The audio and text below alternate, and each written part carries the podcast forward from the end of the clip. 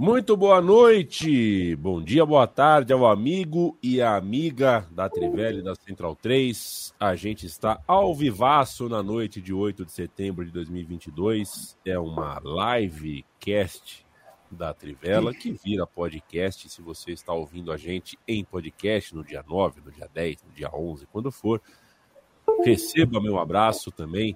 Muito bem-vindo e muito bem-vinda da mesmíssima forma, eu me chamo Leandro Amin, estou com Bruno Bonsante, Felipe Lobo, Leandro Stein.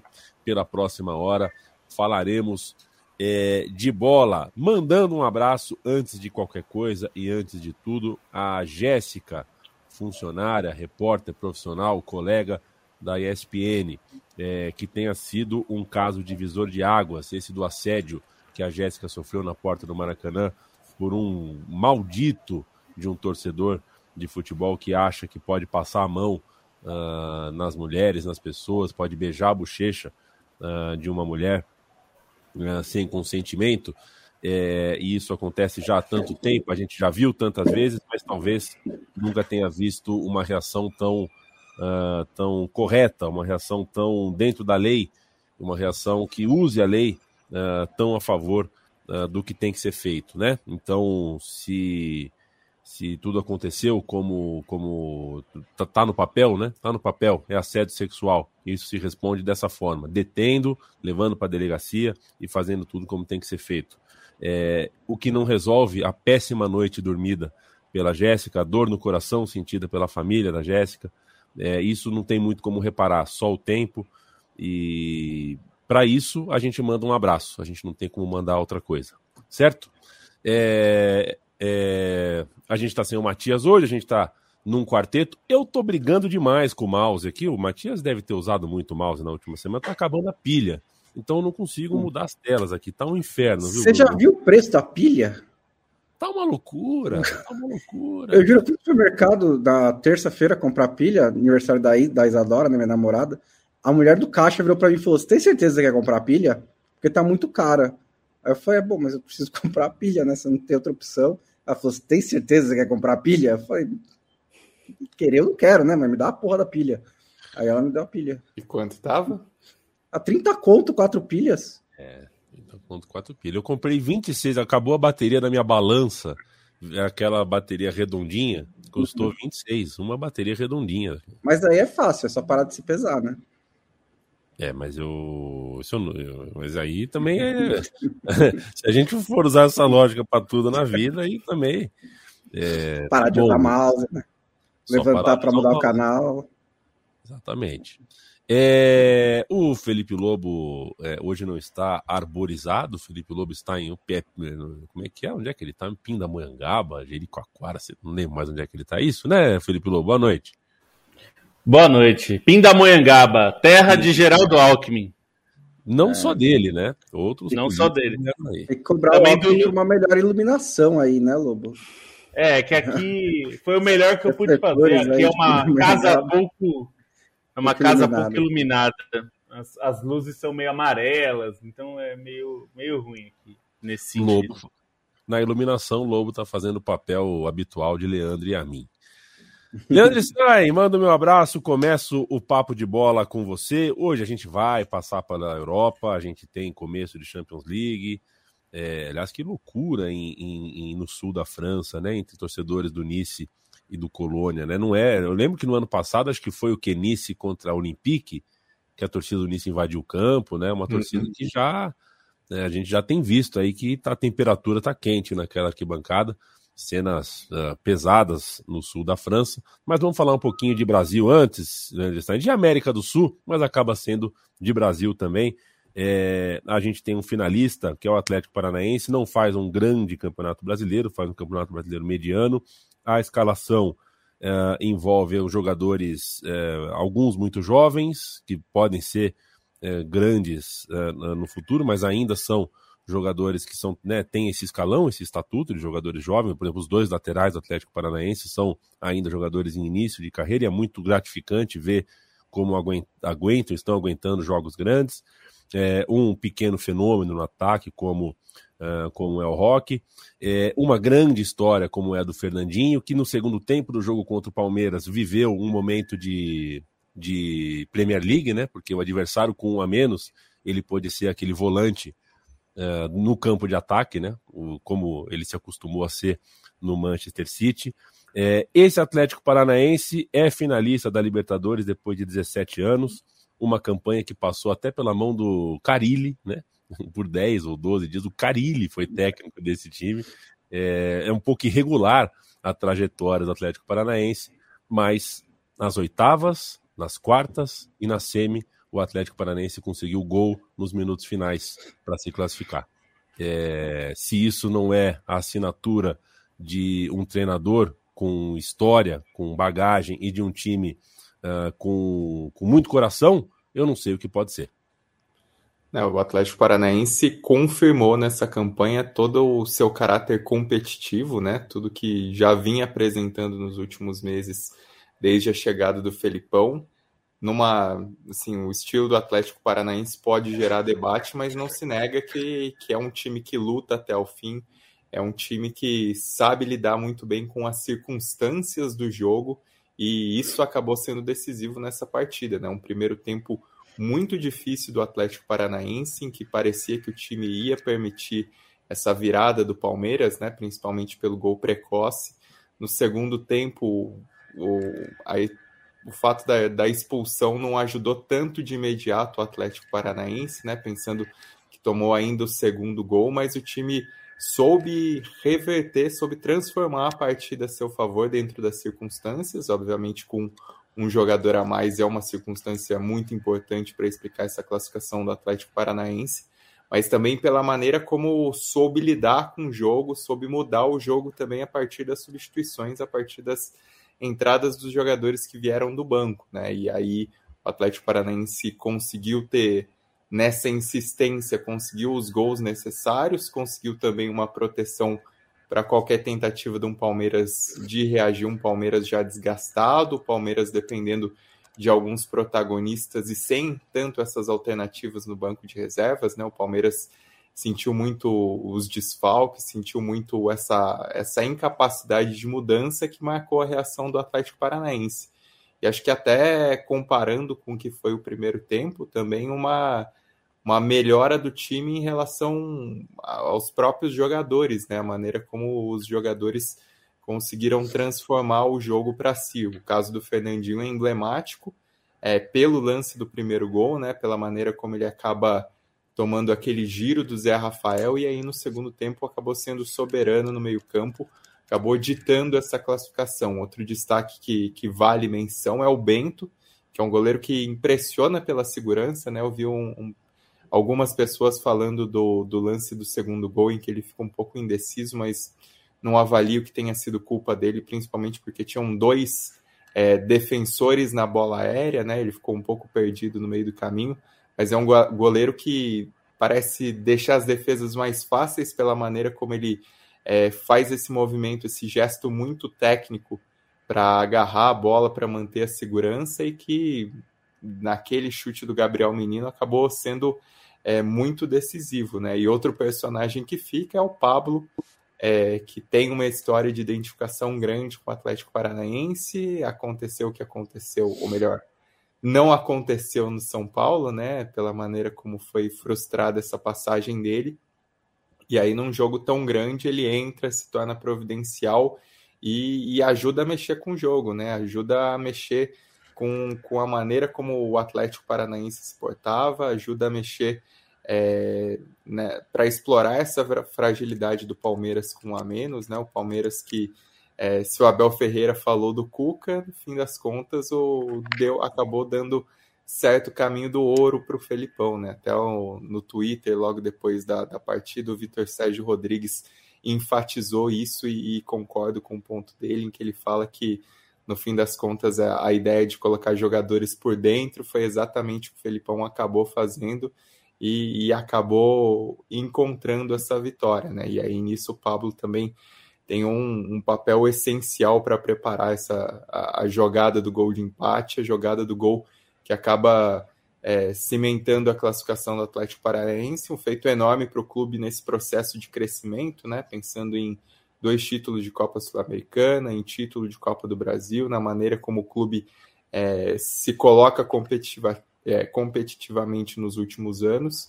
E assim, se, se a final de 2005 parecia um pouco um ponto fora da curva, embora o Atlético Paranaense se consolidasse naquele momento, né, com, principalmente com as boas campanhas do brasileiro, é, especialmente o título de 2000 e, o título de 2001.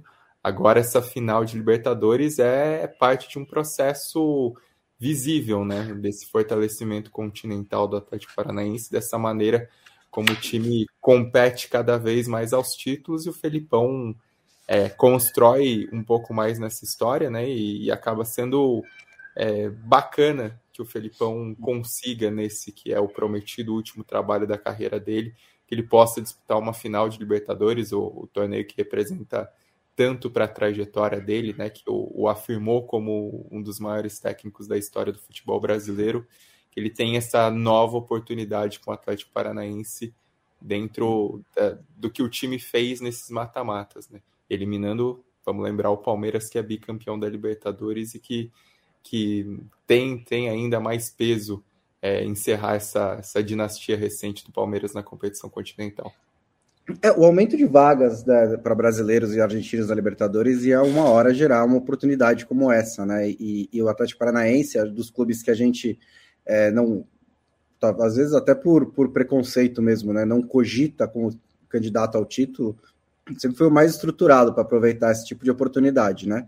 Porque é um clube assim, muito sólido, né? Que tem uma linha de, de, de, ideia, uma linha de montagem de time, principalmente, que é muito clara é, entre jovens jogadores, atletas mais experientes que estão em baixa, fazendo essa mescla. É, curioso que em conquistas anteriores a gente meio que, que observava assim é apesar do técnico, né, ou, ou, sem tanta influência do técnico, pela estrutura do Atlético Paranaense, é, mas nesse caso acho que está muito forte a marca do Filipão né, nessa campanha na Libertadores, como destacou o Stein, mas também, é, fechando o primeiro ponto que eu fiz, é que assim, é, o Atlético Paranaense não tem recursos tão grandes quanto os do Palmeiras, né? Mas pegou o Libertar e Estudiantes nas, nas fases anteriores, então ali tem um pouco mais de vantagem e aproveitou muito bem essa oportunidade para chegar mais uma final de Libertadores. É um trabalho fantástico, né? Assim, é, o Filipão me surpreende mais uma vez, né? Acho que é, desde o 7 a 1 quando eu imaginava que a carreira dele ia acabar de vez. É, ele tem me surpreendido. É, acho que fez não, tá, não, acerta todos os trabalhos, mas fez mais bons trabalhos do que eu esperava. É, e pro lado do Palmeiras, é, uma hora ia acabar, né? Não dava para ganhar todas as Libertadores que disputava. E acho que é, a maneira como perdeu, né? Tendo aberto 2 a 0 dói um pouco, mas é mais um ao torcedor, mas é um pouco mais é, pela expulsão e também pelas circunstâncias, acho que também é um fim um pouco natural, né? Existe uma hora que as coisas não dão certo, não, nem tudo dá certo, né? E as coisas continuavam dando muito certo para o Palmeiras até metade do segundo tempo, né? Que é tem um jogador expulso e ainda consegue o segundo gol numa cobrança de lateral, né? Um negócio daqueles que a galera fica brincando de pacto e tudo mais. Mas aí o pacto acabou, né? E, inclusive com um gol de fora da área, é uma acho que uma eliminação completamente normal de um time que jogou ao seu limite, né? já era para ter sido eliminado contra o Atlético Mineiro, conseguiu segurar contra o Atlético Mineiro. É, acho que o primeiro jogo era uma questão de o que o Palmeiras tem de dificuldade de fazer com a bola quando domina um jogo. Nesse caso não foi. Nesse caso foi mais novamente assim. É, o caso, a expulsão do Murilo, eu consigo entender mais do que as duas contra o Atlético Mineiro como um, um excesso de ansiedade, né? Como um, cara que, que ele estava um pouco pilhado demais. As do Atlético Mineiro eu avaliei mais como é, é, ações defensivas erradas, né? Que o cara errou, errou o tempo, errou o timing, é, errou a ação defensiva. O Murilo ele foi com o pé lá em cima, ele não tinha nenhuma necessidade nenhuma na circunstância. Essa eu acho que ele perdeu um pouquinho a cabeça, que aí é uma contradição com a própria força do Palmeiras nessa sequência na Libertadores, que foi sempre manter né, a famosa cabeça fria e manter uma força mental muito grande. O Palmeiras vacilou um pouco nisso nesse jogo e foi punido no segundo tempo. Perfeito. Uh, uh, observo também, viu, Bruno Bonsante, que hum. na lesão do Scarpa, é, na lesão do Rony, na suspensão do Scarpa, na lesão do Veiga, uh, hum. caberia o Verón. Né, em todas essas oportunidades. O Verón foi vendido e acho que o Verón é só a expressão maior de um Palmeiras que se planejou mal para o ano. Mesmo conseguindo ganhar, uh, eventualmente, como ganhou o Campeonato Paulista, ganhou a Recopa, pode ser que ganhe o Campeonato Brasileiro, é, não fez um bom trabalho de fora de campo. Acho que o Palmeiras perde essa Libertadores mais pelo fora do que pelo dentro de campo. Dentro de campo, com dois a menos nas quartas de final, depois com um a menos agora na, na semifinal, uh, tá tudo não, dentro e... de uma normalidade. Porque o Stein destacou isso, e muita gente destacou também, né? A questão física pesou uma hora para o Palmeiras. O Palmeiras estava cansado no fim do jogo. Quando você tem mais peças, você consegue girar mais, né? Inclusive no Campeonato Brasileiro, você consegue ter mais opções e tudo mais. Então, com certeza, tem um pouco disso também. O Bonsa fala de Palmeiras e Atlético, o Stein fala de Palmeiras e Atlético. Vou perguntar para o Lobo uh, sobre Flamengo. É, não sobre o jogo em si, porque era um jogo, enfim, uh, as, era um jogo mais de formalização da vaga, e ainda assim o Flamengo conseguiu uma vitória, é, e foi só isso mesmo, uma vitória, não foi nada uh, exuberante, mas, mas uma vitória. É, mas se parar para pensar, né, Lobo, são três finais em quatro anos, e nas três ocasiões o Flamengo chega na final assobiando. Né? Em 2019 pode ter passado alguma coisa ali contra o Inter, pode ter sido um pouquinho mais complicado, e o principal, o jogo contra o Emelec. Né? Oitavas de final de 2019, porque ali o jogo de ida foi um desastre, o jogo da volta uh, uh, foi confuso. Acaba por aí. Na campanha de 21, o Flamengo chega na final assobiando, a campanha de 22 o Flamengo chega na final assobiando, mas brincando, tirando onda, classificando de preferência no jogo de ida já praticamente. É, só que final é final, e Montevideo uh, é, o, é, é, o, é o ponto fora da curva dessas três campanhas, um jogo em que o Flamengo uh, não só não venceu, como, enfim, uh, sentiu incômodo durante a partida, não conseguiu fazer o seu jogo, nem contra o River Plate, quando ganhou, nem contra o Palmeiras, quando ganhou. Agora é finalista. É, mais uma vez enfrenta o Atlético e vem com o peso nas costas de ser o time que precisa ganhar e ter a bola. É, tem, tem um pouco esse peso e, e tem os, o histórico recente, né? É, o Flamengo fez um, uma goleada sobre o Atlético Paranaense, mas nos outros jogos disputados ali no mata-mata, né, na Copa do Brasil, foi um embate bem duro, né? O Atlético Paranaense complicou bastante ainda que é, nos dois jogos, eu acho que o Flamengo foi superior nos dois. É, mas o placar foi apertado, né? Então é, é, é, é, normal esperar que o Flamengo seja superior num confronto com o Atlético Paranaense, pelo, aliás, num confronto contra qualquer time da América do Sul, quase, né? É, são poucos times, talvez o Palmeiras fosse o único que não desse para cravar muito fácil que o Flamengo é melhor, mas é, se não no papel, assim, vinha jogando muito melhor que o Palmeiras, né? É, isso, essa vantagem teria. É, e, mas é, eu, eu acho que está longe de ser, como dizem, como no, aparece no Futebol Manager, que a gente já falou semana passada, está longe de ser favas contadas. É, acho que se alguém espera um jogo fácil, é, eu não espero. Eu, eu, eu vou ficar muito surpreso se a final da Libertadores o Flamengo tiver facilidade. Eu acho muito difícil. É, não só porque o Atlético Paranaense é um bom time e já, e, e já mostrou isso tantas vezes nesses últimos anos, né? É, mas também porque o Filipão não é um técnico é, para ser desprezado. Ele sabe como funciona esse tipo de jogo e vai tentar, é, com todas as armas que puder, complicar. Eu só espero que, a, nesse contexto, não venha ninguém dizer que o Felipão é inimigo do futebol, né? Porque aí é, a pessoa está sendo inimiga do futebol. Essa que fala isso, né? É, o, o, jogo em si, a única coisa que eu achei mais ou menos relevante é que houve fome, né, do Flamengo de buscar a virada, porque poderia muito bem ter se contentado com empate ou perdido por 1 a 0 tanto faz, né? Depois do jogo de ida. Mas o gol do Vélez no primeiro tempo meio que deu uma energizazinha no Flamengo, não foi mudou drasticamente a partida, mas deixou o Flamengo um pouquinho mais atento. E eu achei interessante que eles quiseram buscar a vitória e dar a festa completa para o Maracanã. O que eu acho que é um absurdo, e assim, a gente já citou algumas vezes, mas acho que não é tão falado assim, é que faltam dois meses para a final da Libertadores. Então, assim, é, o Pedro está numa fase super inspirada. Vai saber a fase do Pedro no dia 28 de, de, outubro, daqui a, a dois meses, né? Sem falar que o Flamengo é, está na briga pelo título do Campeonato Brasileiro, mas está longe, né? E tem um jogo, e, e tem ainda a Copa do Brasil, mas é, foi um placar brilhante no primeiro jogo contra o São Paulo também, né? Vai provavelmente se classificar na semana seguinte, e aí tem a final só, só uns 10 dias antes da decisão da Libertadores. Então, assim, a menos que o Flamengo consiga encostar no Palmeiras e brigar pelo título do Campeonato Brasileiro, Vão ser dois meses de pouca competitividade para um time se preparar para a final da Libertadores. Ah, sem falar nos riscos que você toma de lesão, sem falar que a fase do Pedro pode de repente voltar ao normal, sem falar em, várias outras coisas que podem acontecer. E eu, eu não consigo entender porque é um intervalo tão grande. Né? A gente acabou de fazer a semifinal no começo de setembro e vai ter que esperar até o final de outubro para ter a final da Libertadores. É um intervalo absurdo.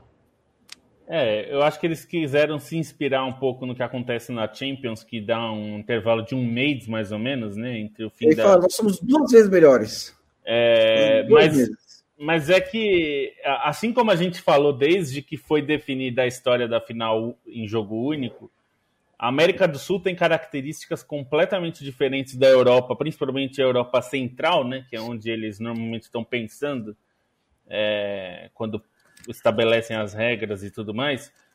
É, porque esse tempo, muitas vezes, é, na Europa, significa um tempo que é suficiente para a pessoa se programar para tentar ver o jogo.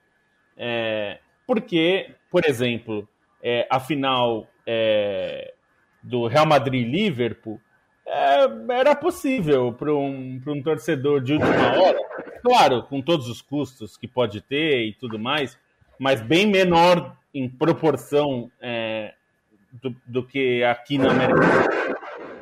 E é, Não, então acho, acho que isso é, eu acho que a ideia da Comebol, eu tô chutando, tá? É uhum. fazer isso, é, é, você dar um espaço para que alguém possa falar, poxa, por que, que eu não vou para Guayaquil e tentar ver o jogo, né? Eu acho uma ótima ideia, mas a passagem já tá 10 mil reais. Pois é. Então, tipo... pois é. É, Uh, e a final da Sul-Americana seria em Brasília, mudou para Brasília porque descobriram que tinha uma eleição, mas a final vai ser brasileira no fim de semana de eleição também, só que em Guayaquil, tirando muitos, uh, tirando uh, ah, de duas finais, né, esse fim de semana de eleição, porque a Sul-Americana é no primeiro turno, né? Exatamente. Seria em Brasília, foi para Córdoba, então você resolveu esse problema de alguma forma, pelo menos não vai ter confusão em, em, em Brasília, e por outro lado, você uh, vai tirar um monte de gente que votaria, não vai votar porque vai acompanhar o seu time em Guayaquil. É, atleticanos e flamenguistas farão isso. O problema, na, no caso da, da Sul-Americana, né, Lobo, é que o Atlético Goianiense, a gente está gravando isso aqui, falta meia hora para começar São Paulo e Atlético Goianiense, a cidade aqui de São Paulo, onde estamos, está uma loucura, viu? Tá uma loucura. Peguei metrô hoje que tinha de São Paulino, é, é bom, né, a cidade, quando você percebe que a cidade tem jogo na cidade, né? Jogo para 70 é. mil, muita coisa acontecendo na cidade. Ouço é... relatos de clima de Copa perto do Morumbi. Um amigo meu mora lá perto e está falando que a coisa tá braba. Mas uh, tem gente... um amigo que foi no jogo também. É possível que eu também tenho. É possível que você então está nos ouvindo em forma de podcast já sabendo quem é o finalista.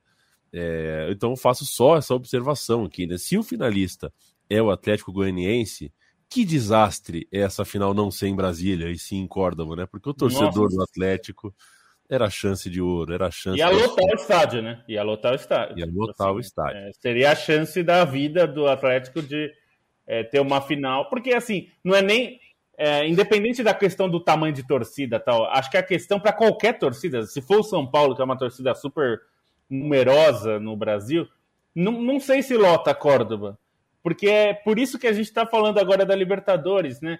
O fator jogo único ele limita muito para o torcedor, né?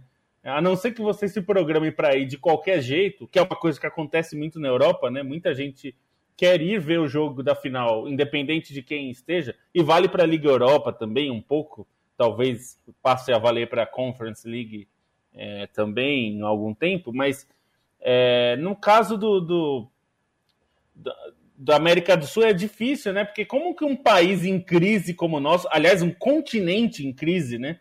Porque a situação no Brasil tá ruim, você imagina é, como está em todos os outros é, países que também não vivem grande situação. Né? Então, mesmo que fosse um time é, é, de, de uma outra. E no caso é o Independente Del Vale, que aí até tem o fator de, embora seja um equatoriano que até conquistou a simpatia de muitos é, equatorianos, né? Mas, puxa, ir para o Equador, é, ir para Córdoba, né? Saindo do Equador, é, a situação do povo equatoriano também não está né, brilhante em termos econômicos. Então, eu só lamento que, assim, a final em jogo única pode ser ótima do ponto de vista do marketing, de quem pensou, mas é, na prática a gente provavelmente vai ter uma final de Sul-Americana com bastante espaço vazio, né?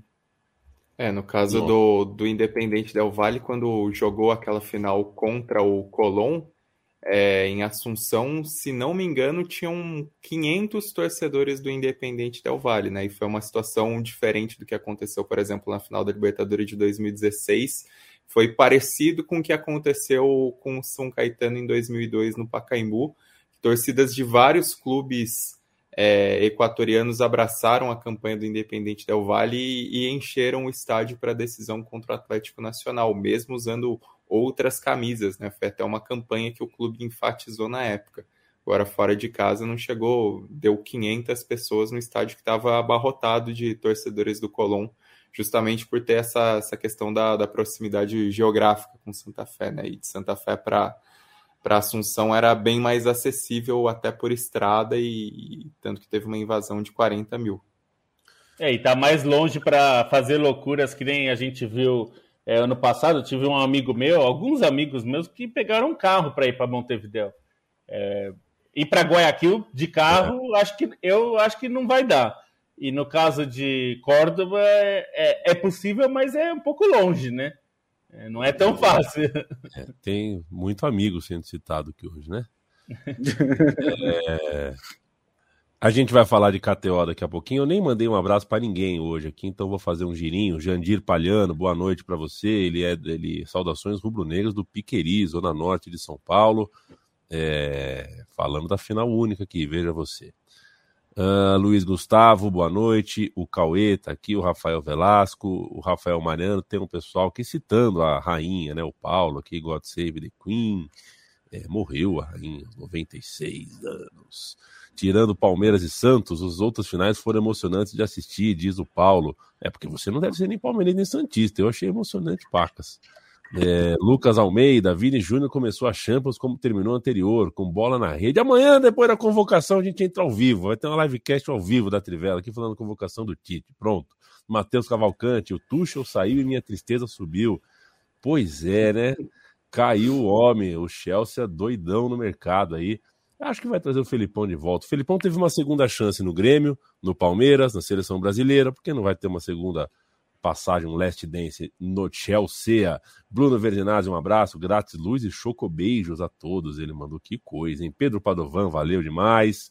Deixa eu ver aqui, Renato Negreiros, Go Gunners, finalmente ao vivo, ele está com a gente. O Luiz Guilherme, e a mim, eu como torcedor deveria estar acostumado com as demissões de técnico do Chelsea, mas está difícil aceitar a demissão do Tuchel.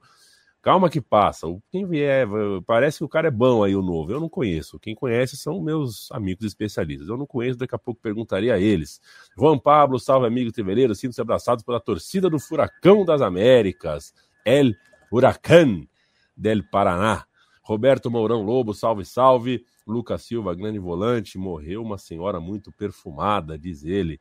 Lucas Silva, grande volante. Arthur Cristal, boa noite, companheiros. Gabriel Rodrigues, bastante gente aqui conosco ao vivo. Não dá para eu ler com atenção e responder a todos aqui, mas o meu coração fica com todos vocês. É muito legal saber que vocês uh, estão conosco. Tinha uma mensagem específica que eu tinha anotado para falar, mas a gente anota sem anotar, depois perde sem perder. É assim que, que funciona esse chat aqui. É assim que a gente perde o chat aqui. Não sei, paciência. Ah, o Natan Vieira pergunta aqui: onde eu consigo uma camisa dessa que eu tô vestindo? utahjazz.com, cara. Onde mais pode ser? utahjazz.com. Brincando, comprei na, na Centauro de Maceió. Tinha lá umas camisas de basquete. Na NBA, às vezes, vem ah, diferentes. A loja da NBA, ah, perfil, os perfis brasileiros da NBA oficiais, eles criaram uma loja virtual aí que tá vendendo. Eu não sei se essa camiseta tem mas tem bastante coisa da NBA. Para quem gosta, acho que é recomendável porque aí é mais barato do que comprar direto com a NBA, porque realmente dá para fazer isso. KTO.com é parceira de longa data da Trivela, da Central 3, do podcast da Trivela. Se você faz apostas esportivas e a gente indica sempre que você uh, uh, faça isso com responsabilidade, para se divertir, apostando só o que você pode perder, faça em KTO.com, é um pedido nosso.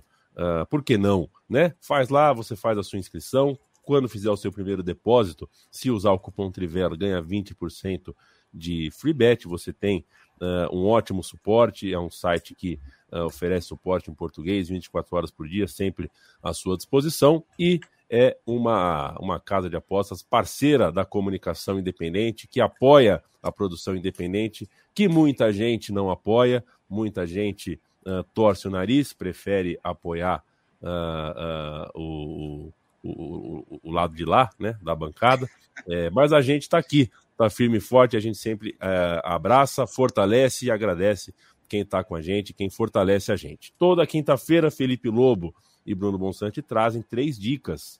Né? Eles dão uma fuçada no site, busca aqui, pega a lupa, pega a ampulheta, tal, gira, vai, abre a calculadora, faz as contas para achar três cotações massa, três cotações legais, três cotações que são boas dicas para você ganhar o dinheiro. Hoje começa Felipe Lobo.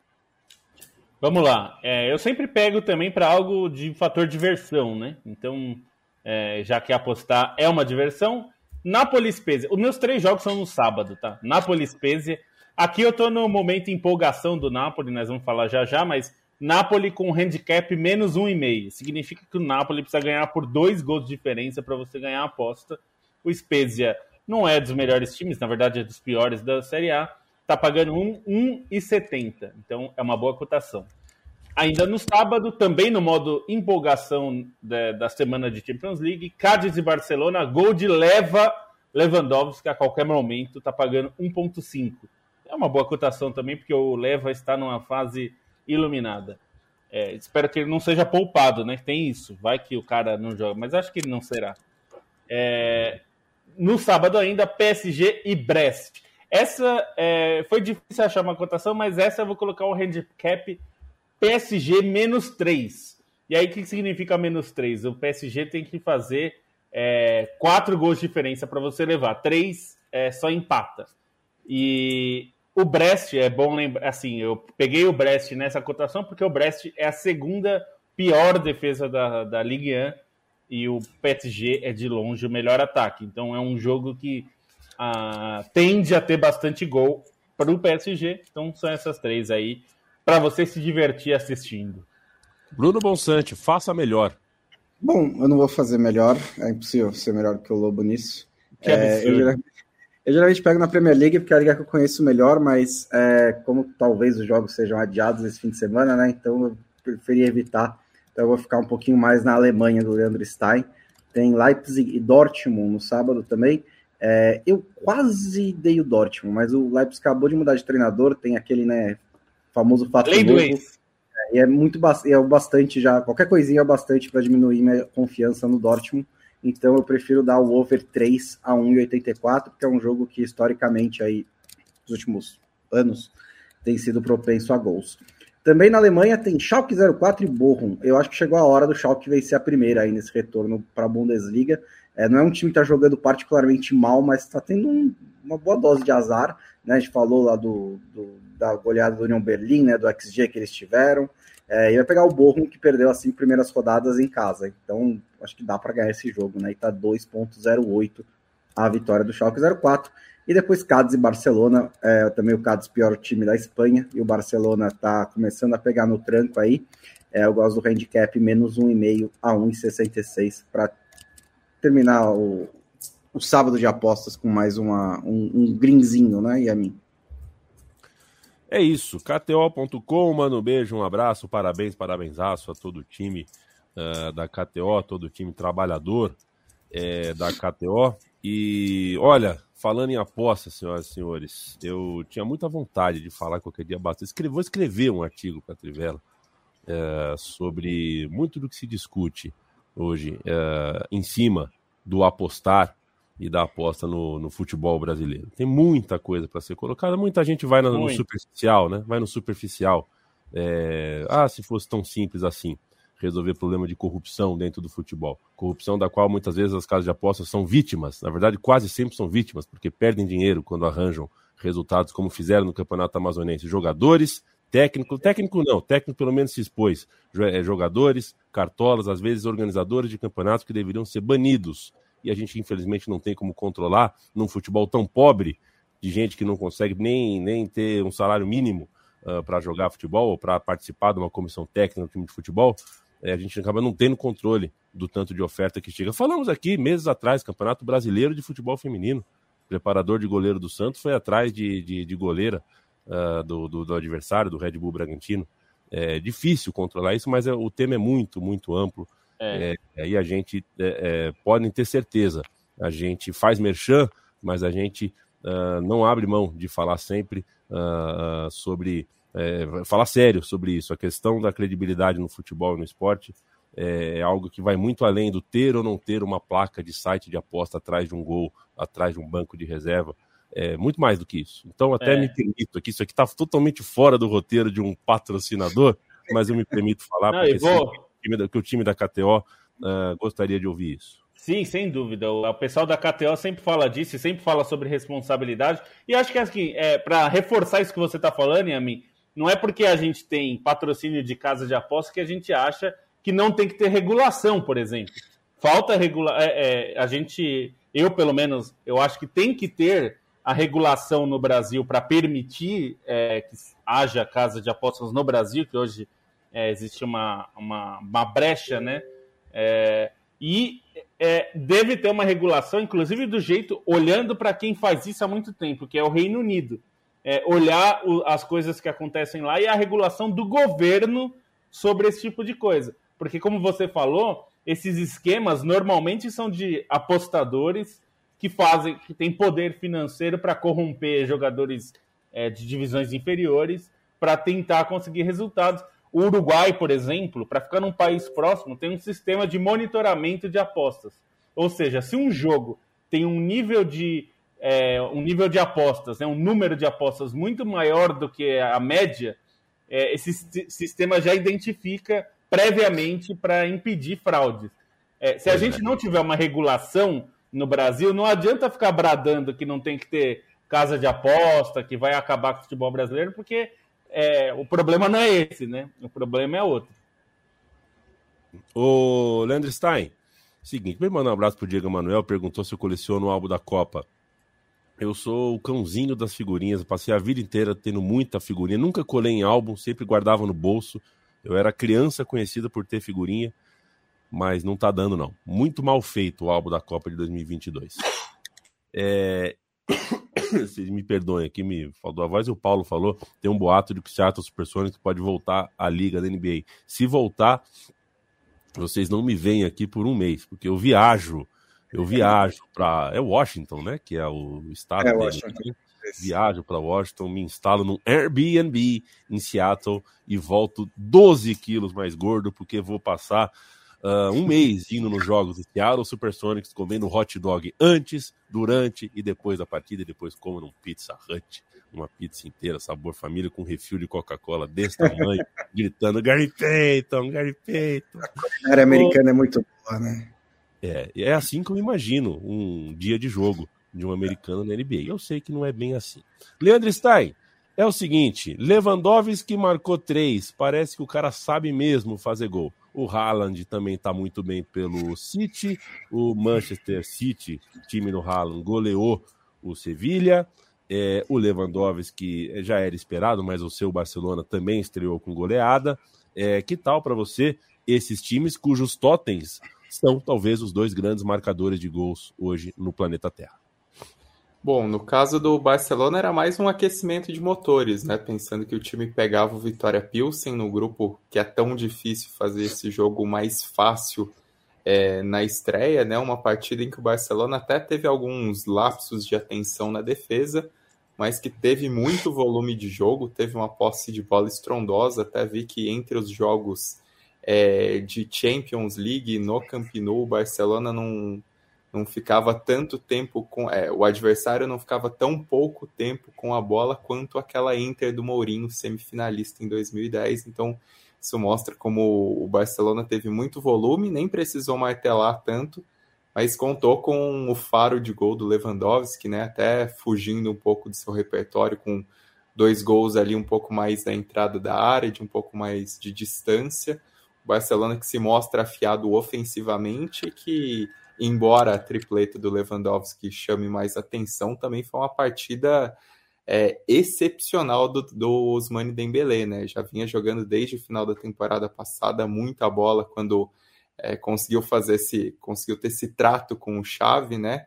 Acabou renovando o contrato diante do negócio que não parecia acontecer e continua gastando a bola, é, não só pelos passes que ele oferece, pela criação, mas até pelas disputas, né? Um dos gols acaba nascendo num carrinho que o, Dembélé dá na entrada da área adversária para roubar a bola e fazer o cruzamento para o Lewandowski.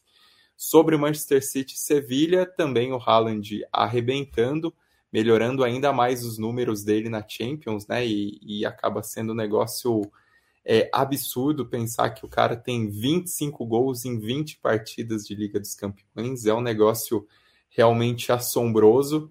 É, não é um cara que pega tanto na bola, mas se movimenta muito, se apresenta, tá ali sempre para fazer os gols e isso faz muita diferença. Eu gostei muito do, do jogo do Phil Foden também, muito ativo, participando das jogadas decisivas, mas é um resultado que, além dessa capacidade do Manchester City, também aponta para a fragilidade do Sevilha, né?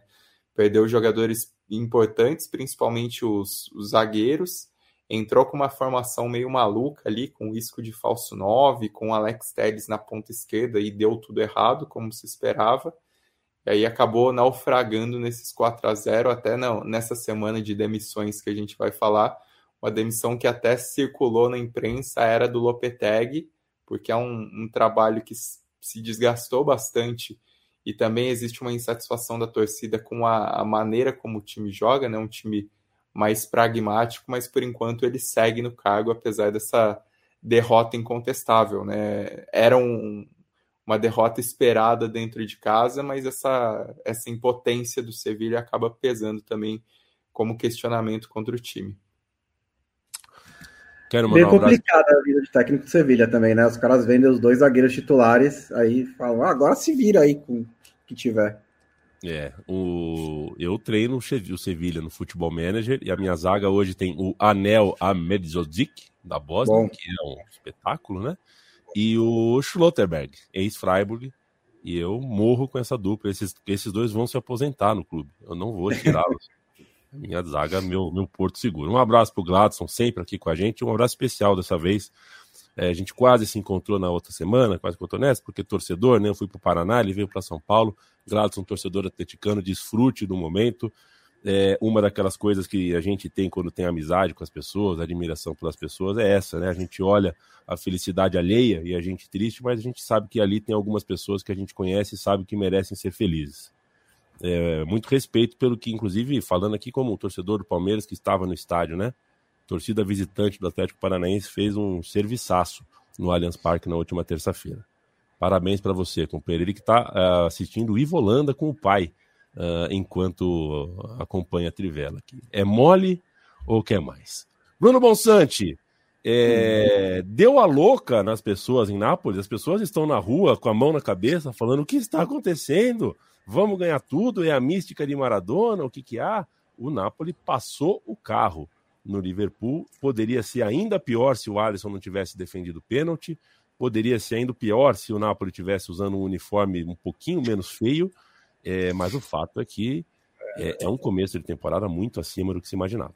Acho que estão mais confusos nas ruas de Liverpool do que nas de Nápoles, né? Mas é, começando pelo Napoli, acho que é, é um tra... É, é o Spalletti, eu falei né, do, do Lopetegui no Sevilla, mas o Spalletti teve um trabalho até mais difícil, né? De ter que remontar um time que perdeu tantos jogadores importantes e principalmente mais do que em campo, né? Porque também o Mertens estava é, não estava entrando tanto no time, o Insigne estava estava na sua melhor fase, embora ainda jogasse, o Koulibaly era titular, mas liderança de vestiário, né? E esse começo de trabalho, esse começo de temporada, esse começo desse novo Napoli, é muito impressionante, é, pela solidez do campeonato italiano e pela maneira como é, conseguiu expor as fragilidades do Liverpool. É, o Ozenhen brilhante nesse começo de temporada, uma pena que tenha se machucado, é, mas o Kvaratskhelia, como que esse cara não estava fazendo 30 gols por temporada na Geórgia, né? Porque assim, ele chegou no Napoli. Repita.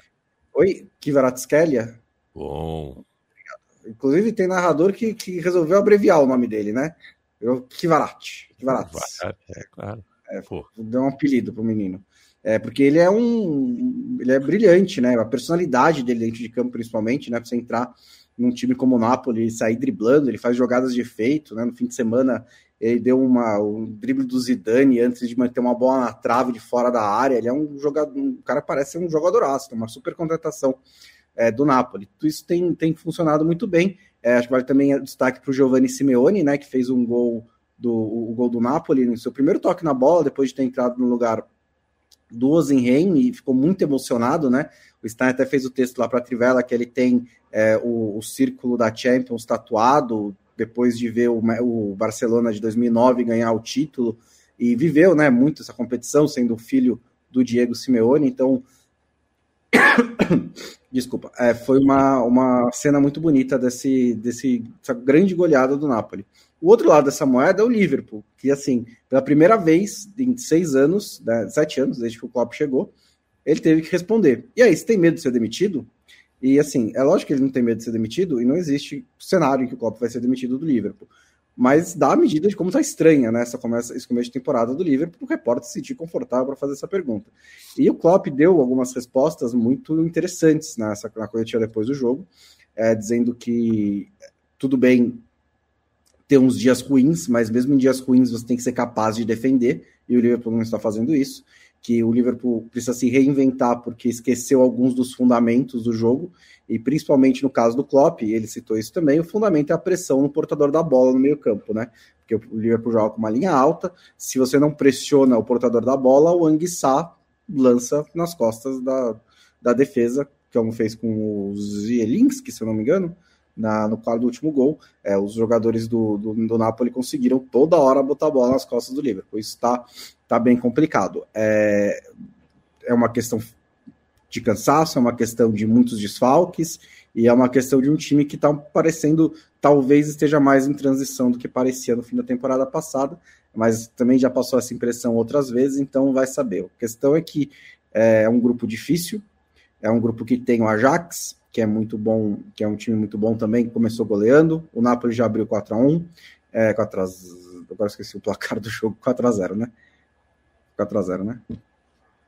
4 a 1 Napoli. 4x1. 4x1 mesmo, eu tinha esquecido.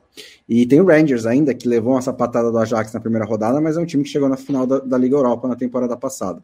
Então, assim, se o Liverpool não melhorar logo esse rendimento, não conseguir encontrar esse rendimento, é possível se complicar no grupo da Champions League e ficar fora das oitavas de final é financeiramente um desastre para um time que tem os gastos do Liverpool e esportivamente também, porque é um time que costuma ter a ambição de ganhar a Champions League. Perfeito. O, um abraço para você, viu, Diego Manuel? Pagou aqui um café pra gente, deu esse presente. Perguntou qual foi o campeão mais improvável da Champions League, se foi o Porto, do Mourinho, em 2004, do Deco, ou Estrela Vermelha, de 91, o Esquadrão, do Mihailovic. Eu é. acho que é 2004, né? Porque o, o time de Pô. 91 do Estrela Vermelha, até pelo formato da Champions League, já facilitava uh, uh, o campeão nacional, né? Não tinha não era como hoje, é que um time da antiga Yugoslávia teria que passar por quatro, cinco ingleses e mais quatro espanhóis, é, mas era um time que já tinha dado sinais uh, anteriores de que poderia ser favorito. Já começou o campeonato como favorito, o Porto é, não. não era. Na, nessa época de 91, Estrela Vermelha não era uma zebra. Era, era perfeitamente normal um time bom de um país do leste europeu ou de outro lugar. O Steaua Bucareste foi campeão em cima do Barcelona em 86. Então, é, pouco tempo antes, né? É, isso era relativamente comum porque a, a, diferença de dinheiro dessa época não era tão brutal como é hoje, e isso só tinha os campeões, né? Então, basicamente, era um time por país. É, só tinha dois times por país quando o campeão da Champions né, é, e o campeão do país não eram o mesmo time, né? É, isso aconteceu, por exemplo, com o Nottingham Forest, né, né, no, Ele ganha o campeonato, vai jogar a Champions League, ganha a Champions League, mas não ganha a Liga, a, a Liga Nacional. E aí ele até pega né, o, o, o campeão inglês e vence o campeão inglês para ganhar o segundo título. É, então, é. é nessa o... época isso era possível. Hoje em dia é, é muito diferente. É o seguinte, Lobo. É... O Paris Saint-Germain ganhou da Juventus na sua estreia na fase de grupo da Champions League, com Mbappé e Neymar funcionando muito bem. Uma jogada que, aquela jogada que no, no, nos tempos de hoje já vai direto em HD full, sem escala no WhatsApp de toda a rapaziada da firma, né? O passe do Neymar para o gol do Mbappé. É, mas, enfim, a gente já falou tantas vezes sobre o Paris Saint-Germain que não é só. Né, o, tem o Paris Saint-Germain que é o time uh, de um Estado, né? O time de um Estado, inclusive, uh, sanguinário, né? Um time de um Estado nada democrático, uh, que é o Estado do Catar, né, que é, o, né, é um time que usa o dinheiro de um país. É, mas é um time que, poxa vida, você viu a entrada em campo, né? Tem até também outra imagem do Messi observando, assim, a, a, festa que a torcida do Paris Saint-Germain fez. É, é, eu estou usando a imagem da torcida fazendo uma festa, festa muito bonita na entrada dos times e o bom entrosamento dentro de campo aí entre Mbappé e Neymar, para te perguntar, é, esse alto astral que o Paris Saint-Germain aparenta é real ou é uma, um tiro de gelo aí que vai se derreter a qualquer momento? Não, é, é, eu acho que é real. A, a, o ponto é que ainda precisa de ajustes, né? Esse jogo mesmo, o PSG foi bem melhor do que a Juventus, principalmente no primeiro tempo, fez 2 a 0 Mas assim, a, a Juventus estava meio morta no jogo, o, o PSG perdendo gols, o Mbappé mesmo perdeu um gol porque ele foi ultra fominha. Se ele toca no Neymar, o Neymar sai na cara do gol, ele quis fazer sozinho o gol. É, e, e, o PSG desperdiçando chances, na hora que a Juventus fez o gol, ela voltou para o jogo. É, e poderia ter dado o um empate, assim. No geral, o PSG foi melhor e foi bem merecedor da vitória, que poderia ser maior até. Mas, assim, é, a Juventus não é um dos melhores times da Europa hoje. É um time que está tentando se achar contra um time mais, é, mais forte e mais preparado o PSG perderia pontos nesse jogo. É, então, é, ainda tem ajustes a serem feitos, o que é normal. O que me chama a atenção é que é um time muito mais coletivo do que era antes, ainda que tem esses, é, essas coisas meio individualistas de vez em quando, principalmente Mbappé, né? Eu não sei que. Quer dizer, não sei o que aconteceu. Eu ia falar que eu não sei o que aconteceu com o Mbappé para ele virar um baita de um fominha. É, aconteceu que falaram para ele quando é... o primeiro-ministro da França ligou para ele e falou: oh, fica no PSG, por favor. É, então, deram, deram a chave da casa para ele, então acho que ele acha que ele é realmente o dono do time. É, isso, às vezes, isso pode custar caro. Assim.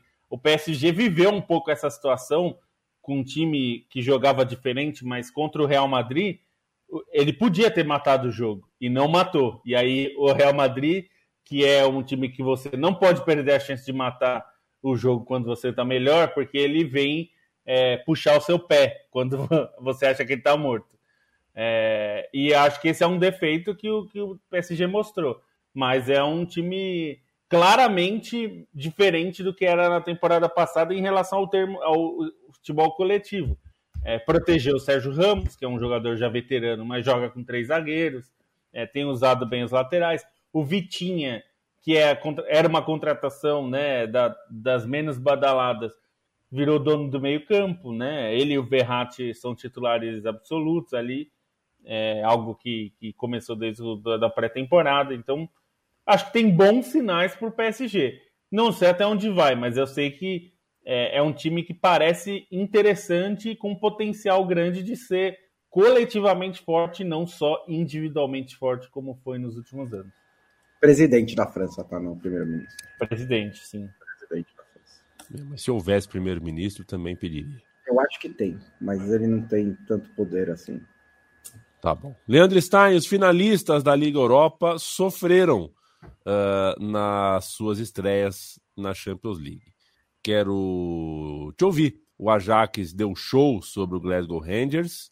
O Rangers, aliás, que tomou uma tungada do seu maior rival na última, no último final de semana e agora apanhou é, de, de um Ajax em novo trabalho, com um novo técnico, mas com as mesmas, com ideias semelhantes de jogo. Aparentemente, ainda não assisti, é pelo que eu ando lendo, me informando. E o Sporting de Lisboa é, deu um sacode no Eintracht Frankfurt.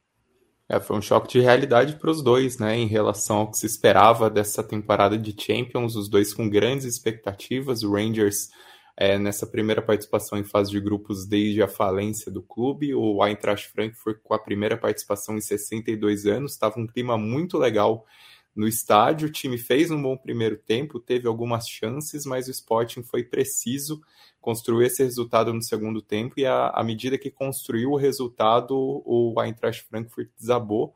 É, destaca o Marcos Edwards, atacante do Sporting, que fez uma partidaça, é, carregou o ataque. O Sporting acaba animando, né? Porque é um time que não começou tão bem no Campeonato Português. Perdeu dois jogadores fundamentais no meio, com as vendas do Matheus Nunes e do João Palhinha, mas mesmo assim deu essa ótima demonstração na estreia da Champions num grupo que é essencialmente equilibrado. E no caso do Rangers, foi até interessante notar depois as declarações do Gil Van Bronckhorst depois do jogo, né, ele que é o técnico do Rangers, falando sobre diferença financeira, sobre, é, enfim, o, o, o, patamar dos dois times, né, e, e de fato o, o, o Ajax está em outro patamar por essa sequência de participações na Champions, pelo dinheiro que conseguiu com as vendas e fez um mercado interessante, apesar de tantas perdas. É, o Ajax contratou relativamente bem, inclusive tirando o zagueiro do Rangers, e aí o Van Bronckhorst é, comenta que é muito difícil competir com essa diferença financeira, ainda mais o Rangers fazendo um mercado bem modesto, né? Aconteceram protestos da torcida contra a diretoria sobre essa postura no mercado. O Rangers fez o um mercado inferior, inclusive, ao rival Celtic, em comparação a, a reforços, pensando em Champions League, pensando em ampliação do elenco. E, e esse 4 a 0 acaba sendo um choque de realidade, embora o time ainda tenha os compromissos em casa, e isso tende a fazer muita diferença. E sobre a Old Firm, lamento que não tenha, que não fosse nessa semana, né? No contexto de pós-morte de Rainha Elizabeth II, seria uma Old Firm ainda mais explosiva do que, além de todo o sectarismo, de toda essa história de sectarismo que existe no clássico de Glasgow. Bem observado, Leandro Stein. Bem observado. Teria, seria realmente uh, uh, a cereja ali no bolo do, das tensões anímicas na Old Firm. Você sabe que eu joguei, o Autônomo jogou uma vez contra o Old Firm, um time de, de amador em, é, escocês, em que metade do time jogava com a camisa do Celtic e outra metade com a camisa do Rangers é, como o Autônomos usa o uniforme preto, né? Ficou tudo bem, não, não confundiu nem nada. O jogo foi 1 a 0 gol de pênalti. Adivinha quem cobrou o pênalti? Eu, porra. Eu, porra. Ainda bati, é, fiz o gol, o juizão mandou voltar. Deu invasão. Aí, pô, bater de novo é difícil, hein? Bateu de novo, pênalti é difícil, porque o goleiro te olha com uma cara de que agora ele Agora ele, ele, ele, tá ligado onde eu bato. Mas eu bati no mesmo canto e ele caiu errado nos dois, nos dois, nas duas cobranças. É, Bruno Bonsante, não vou te perguntar de Rainha Elizabeth, mas vou te perguntar uh, de um destronamento. O Tuchel tá muito longe de fazer um mau trabalho no Chelsea, ganhou a Europa, Katsu ganhou o mundo também, Katsu. Mas uh, a gente acordou é. com essa bombaça. O Tuchel uh, não é mais técnico do Chelsea. Eu queria uh, te ouvir, entender uh, o que está acontecendo por trás dessa troca de comando. É, eu fiquei muito, muito surpreso. Não era um cargo que eu imaginava que estava balançando, porque assim, o começo de temporada do Chelsea não é dos melhores, né? Mas é o que você falou, o cara ganhou a Europa e na temporada passada ele conseguiu chegar em terceiro lugar em duas finais de Copas inglesas e ainda né, brigou com o Real Madrid até último, os últimos minutos é, mesmo com o clube naquela turbulência, né, de sanções ao Abramovich, não pode pagar hotel em Guile, não sabe como vai se transportar para lá, não pode vender ingresso aqui, e ele é, não só conseguiu manter o time rendendo dentro de campo, como também teve uma postura que eu achei louvável fora de campo, nas entrevistas, né, sempre tentando defender os torcedores do Chelsea, tentando defender os jogadores do Chelsea, eu achei que ele estava com mais moral do que isso. Mas assim, é, uma demissão a essa altura tem muito pouco a ver com o trabalho de campo dele, né? A essa altura da temporada, porque assim é, não tem o que você realmente criticar das duas primeiras temporadas em termos de resultado. Futebol às vezes não empolgou tanto, mas em termos de resultado é onde o Chelsea poderia chegar. Você faz investimentos altos, que na verdade eu até alguns deles até consigo é, contestar o uso de investimento, né? Porque era reposição, na verdade, né? Do, alguns desses jogadores foram reposições. Mas beleza, gastou muito dinheiro, trouxe ótimos jogadores. E aí você dá dois, três jogos pro cara, não deu certo, aí você demite o treinador.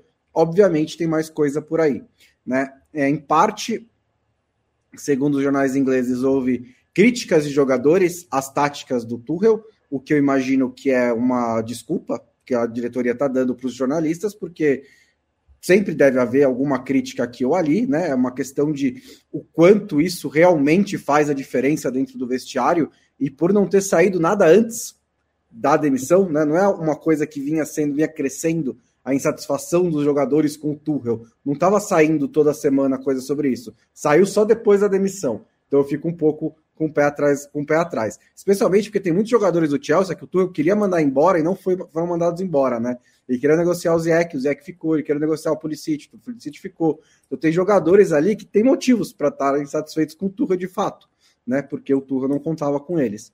É, mas é principalmente um, um, um, um, novo dono querendo deixar sua marca, né? Um novo dono que é, limpou o clube de toda a cúpula de futebol do seu antecessor, e aí se livrou do Tuchel também na primeira oportunidade que teve, né? Um treinador foi contratado pela diretoria anterior, pelo Bruce Buck, pela Marina Ganovskaya, pelo Abramovich, que é, era próximo desses caras e que não, sei lá, não conquistou o Todd Boyle nos primeiros meses, e aí o Boyle decidiu buscar uma outra alternativa. Essa alternativa fica muito clara que, pelo menos imagino, né, que seja essa o propósito, que é ter um treinador que trabalha jovem, que tem um estilo de jogo bem definido, que é um estilo de jogo é, bonito até, né? um estilo de jogo quando encaixa, é um estilo de jogo ofensivo, de troca de passes, de posse de bola, mas que nunca treinou um clube tão grande assim. Então, assim, é, ou você, ou você tem o Guardiola, ou você tem que fazer uma aposta em treinadores que tentam jogar um futebol bonito, mas que nunca foram testados ainda. É, tanto, alguns ainda estão no mercado, né? O segundo nome era o Pochettino, mas ele está saindo um pouco apagado do Paris Saint-Germain. O Graham Potter é um ótimo treinador, é um treinador que realmente tem essas características, é um treinador que tem uma cabeça muito interessante, né? As, as, os métodos dele no Otersund viraram folclore, né? De fazer os caras lerem Gandhi, de fazer, armar ali ba, baile, do cisne, é, é, baile dos cisnes, é assim mesmo? Esqueci agora. É, para a galera se integrar e tudo mais. É, mas é um técnico muito jovem que é, vai enfrentar um outro tipo de pressão. É, no Brighton ele teve semanas que ele passou sem vencer jogos, às vezes meses sem vencer jogos. No Chelsea ele não pode passar duas, três semanas sem vencer um jogo. Isso é uma diferença muito, muito grande.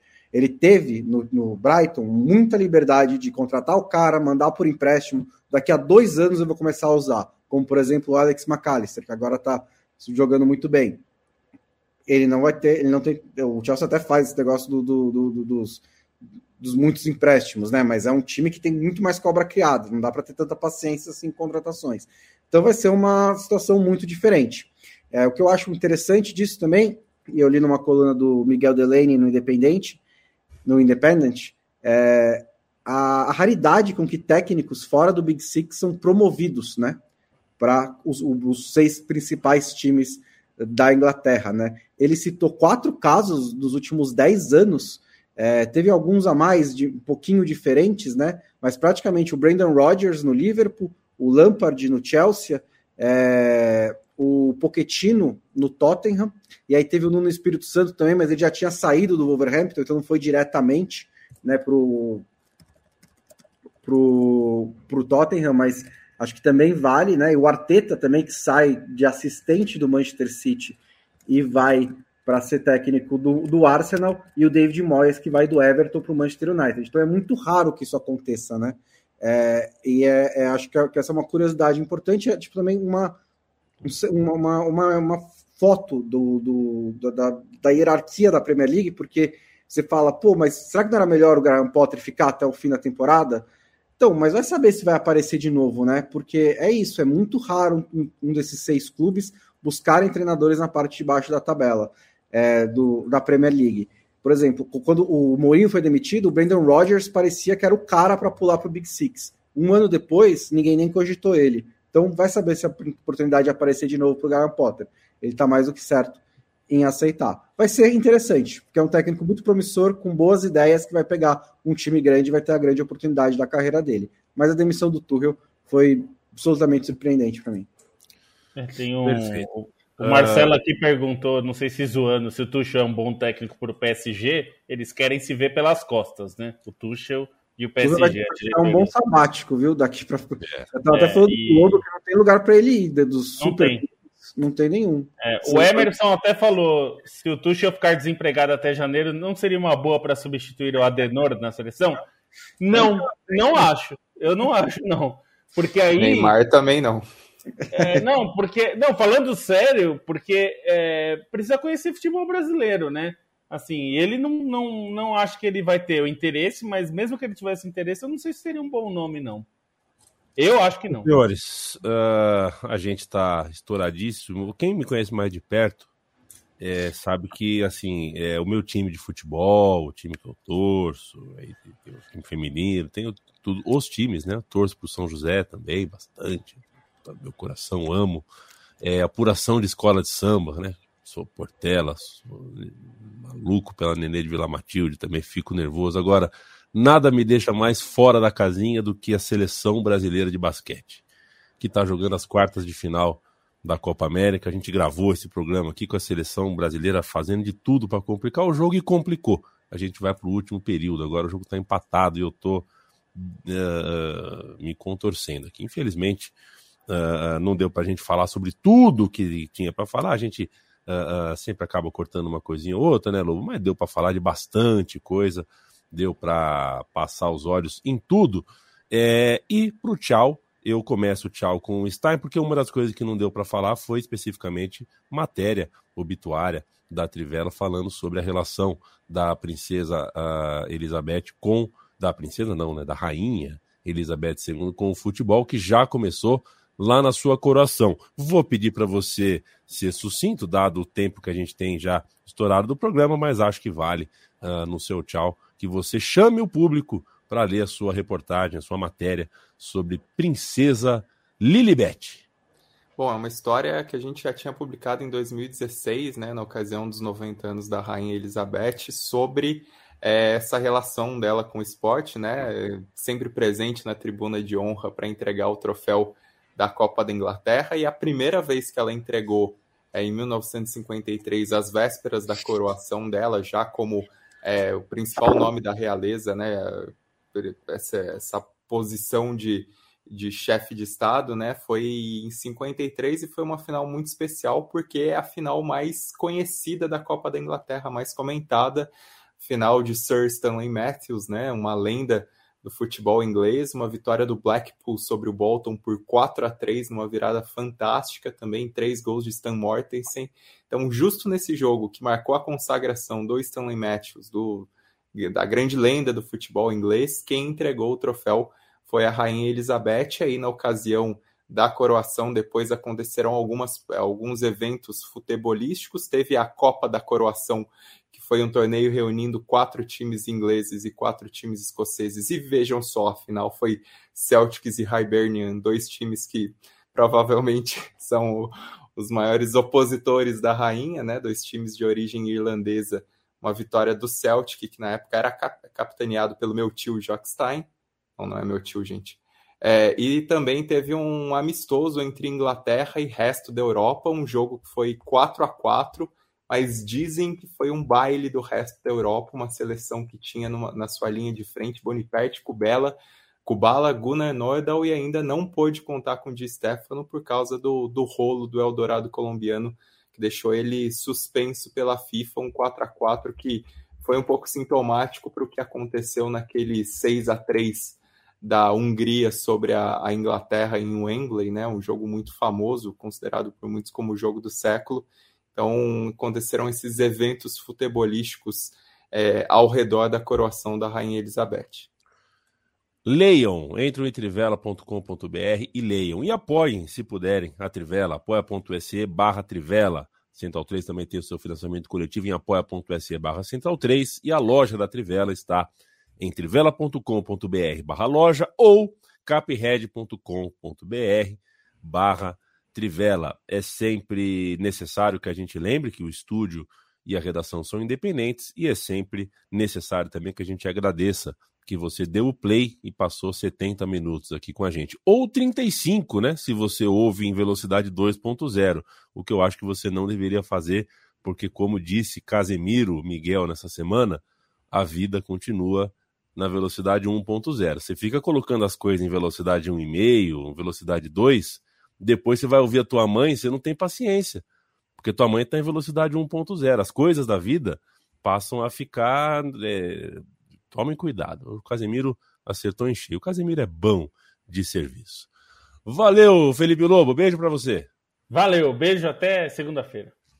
O moço de Pindamonhangaba. Valeu, Bruno Bonsante. Beijo, até mais. Beijo até segunda-feira. Vocês ficam agora com a porrada que vale a porrada do Super Fight.